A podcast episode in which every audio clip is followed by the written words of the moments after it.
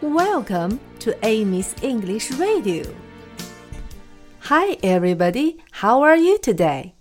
小朋友们，今天我们会遇到绵羊 sheep。sheep sheep sheep 的叫声和我们中国的说法很不一样。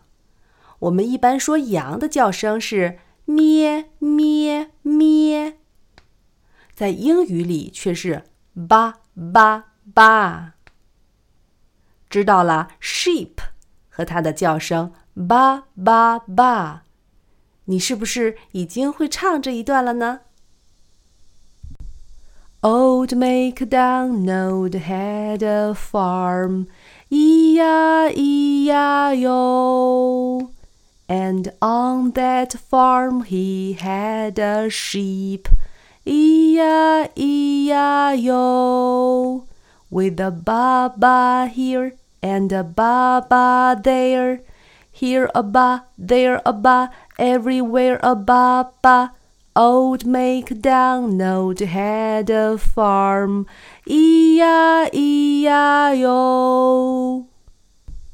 Old MacDonald had a farm, E-I-E-I-O. And on that farm he had a sheep, E-I-E-I-O. With a ba-ba here and a ba-ba there, here a ba, there a ba, everywhere a ba-ba. Old MacDonald had a farm, E-I-E-I-O.